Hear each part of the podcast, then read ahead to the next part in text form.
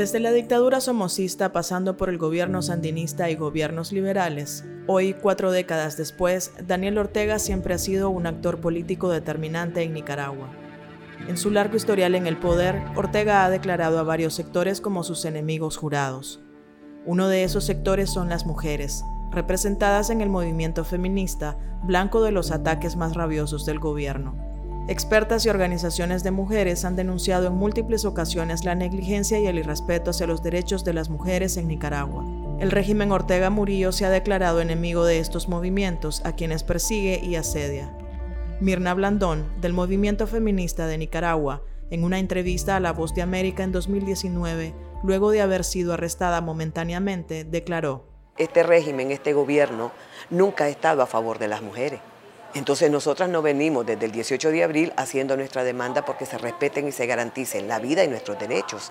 Para empezar, nuestra historia antecede al 18 de abril porque siempre hemos enfrentado a este y a otro gobierno. Las mujeres en Nicaragua han demandado respeto a sus derechos desde hace muchos años. El primero en levantarse y exigir autonomía al Estado fue el movimiento feminista de Nicaragua, como sucedió durante el gobierno sandinista en los años 80. Las tensiones entre el FSLN y los movimientos de mujeres tampoco son nuevas. En una entrevista de 2010, Azalia Solís, integrante del Movimiento Autónomo de Mujeres, recuerda que durante este periodo se demandaba la necesidad de mayor autonomía y representación de las mujeres en las estructuras y la política sandinista. Sin embargo, la respuesta fue que se abordaría después de las elecciones de 1990. En un contexto electoral poco prometedor en 2021, las demandas de las mujeres siguen vigentes. Consultamos con algunas de ellas, jóvenes que se desempeñan en distintos ámbitos y quienes desde su perspectiva abordan sus derechos que han sido postergados a lo largo de la historia nicaragüense. La sangre de Cristo la violó, la mató, la enterró, la amarró a la piedra, la misma que tiras hoy por amor a la paz la misma que nos quitaron a nosotras en el 2006, no menos importante que el 19, cuando los ellos decidieron cómo es la vida y en qué términos existe. Este es un fragmento de video realizado por un colectivo de teatro para mujeres que nació en el año 2016 en Nicaragua. Mariby Romero, de 27 años, es una de ellas. Activista feminista desde muy temprana edad, tuvo que exiliarse en 2018 junto con otras de sus compañeras, por amenazas de muerte y violación por parte de simpatizantes del gobierno. Su origen, como ella misma lo define, es de un contexto de barrio bajo. Desde los 14 años comenzó a organizarse en grupos juveniles para trabajar temas de prevención de embarazo. Más tarde, a los 22 años, junto a otras jóvenes decidieron formalizar sus reuniones como un colectivo de teatro para mujeres. Nos dimos cuenta de que todas nos enfrentábamos a a diferentes expresiones de la violencia o que todas éramos víctimas o sobrevivientes de violencia. Siempre nos mantuvimos firmes en el sentido de que cuando hacíamos nuestras actividades públicas también denunciábamos que el Estado pues no está haciendo nada contra la violencia que se ejercía hacia los cuerpos de las mujeres y las denuncias que siempre han quedado en la impunidad. Mariví pensó que solo se iría por tres meses al exilio, Luego lo postergó tres más, pero hoy, tres años después, considera que no existe un retorno seguro, porque el país sigue siendo hostil para cualquier persona que esté en contra del gobierno. La vulnerabilidad es doble cuando se es mujer. Sus demandas siguen siendo las mismas, porque la situación para las mujeres nicaragüenses no ha cambiado nada. Invitamos a los policías a tomar con seriedad las denuncias que se presentan por violencia hacia las mujeres clasificar adecuadamente y dar trámite correspondiente. Maribí afirma que creció odiando al sistema, un sistema que la obligó a sobrevivir con servicios de salud precarios, que no le brindó educación de calidad. Por ejemplo, si nosotras íbamos al centro de salud porque teníamos algún problema, una amiga necesitaba, qué sé yo, eh, una asesoría de planificación familiar porque había iniciado su vida sexual, recibí, no recibí esa atención. Y entonces eso allí va creando uno, uno, este, una falta de acceso que te hace cuenta que creces en la precariedad y que las mujeres en Nicaragua crecemos en la precariedad porque no nos enseñan ni siquiera en la escuela todo está eh, regido por, por la religión, por, por la culpa, por el miedo. Cuando Maribí tenía 18 años, se aprobó la Ley 779. Ella, al igual que muchas mujeres, celebraron este logro, fruto de sus luchas y no una gestión gubernamental. Pero la alegría duró poco.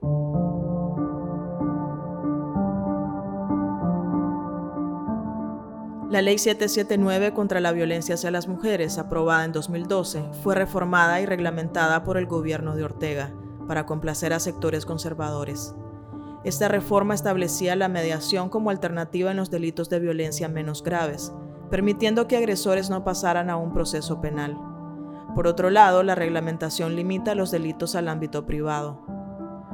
Organizaciones feministas han denunciado desde el 2007 un desmantelamiento del sistema público de atención a las víctimas de violencia de género, como el desmontaje de las comisarías de la mujer y la niñez. A pesar que el gobierno reabrió algunas, expertas sostienen que no cumplen con su objetivo. Carecen de personal especializado y las denuncias no son tomadas en cuenta. Muestra de esto es la creciente ola de femicidios que dejó en 2020 a 71 mujeres asesinadas y más de 100 femicidios frustrados. Según organizaciones, la mayoría de estas mujeres habían interpuesto denuncia en la policía sin recibir la protección o atención necesaria.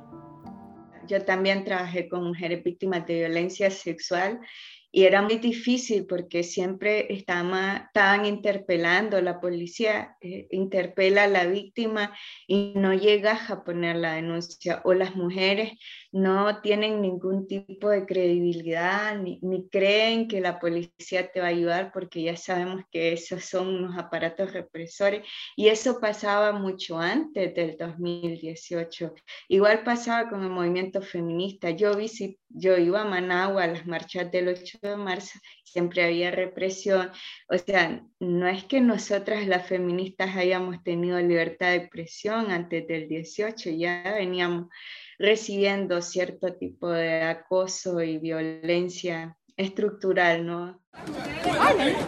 Espérate, ¿qué te pasa?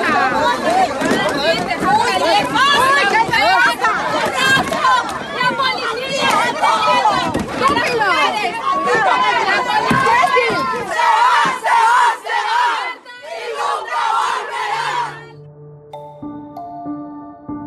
El 8 de marzo del 2020, mujeres que conmemoraban el Día Internacional de la Mujer en Managua fueron agredidas por fuerzas antidisturbios y metidas a la fuerza a las instalaciones de la organización feminista La Corriente. En este grupo de mujeres se encontraba Carmen Chamorro, politóloga e integrante de la organización Construimos Nicaragua.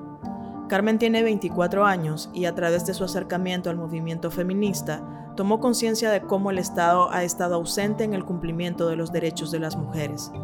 Para Carmen, uno de los temas pendientes en Nicaragua es la representación de las mujeres en el Estado.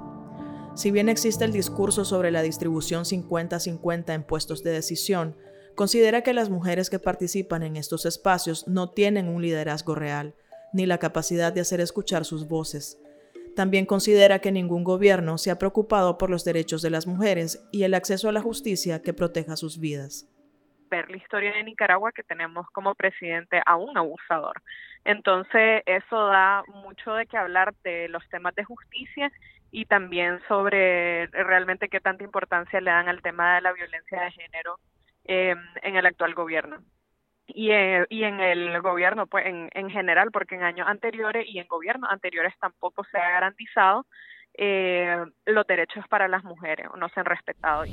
Carmen se refiere a Daniel Ortega, presidente de Nicaragua, como un abusador, porque en el año 1998 su hijastra Zoila América Narváez, hija de su esposa y vicepresidenta Rosario Murillo, lo denunció por abuso sexual. El caso quedó en la impunidad y Zoila América tuvo que exiliarse violentar los derechos humanos de las mujeres y dictar políticas públicas siguiendo los mandatos de la jerarquía eclesiástica y respetando nuestros derechos.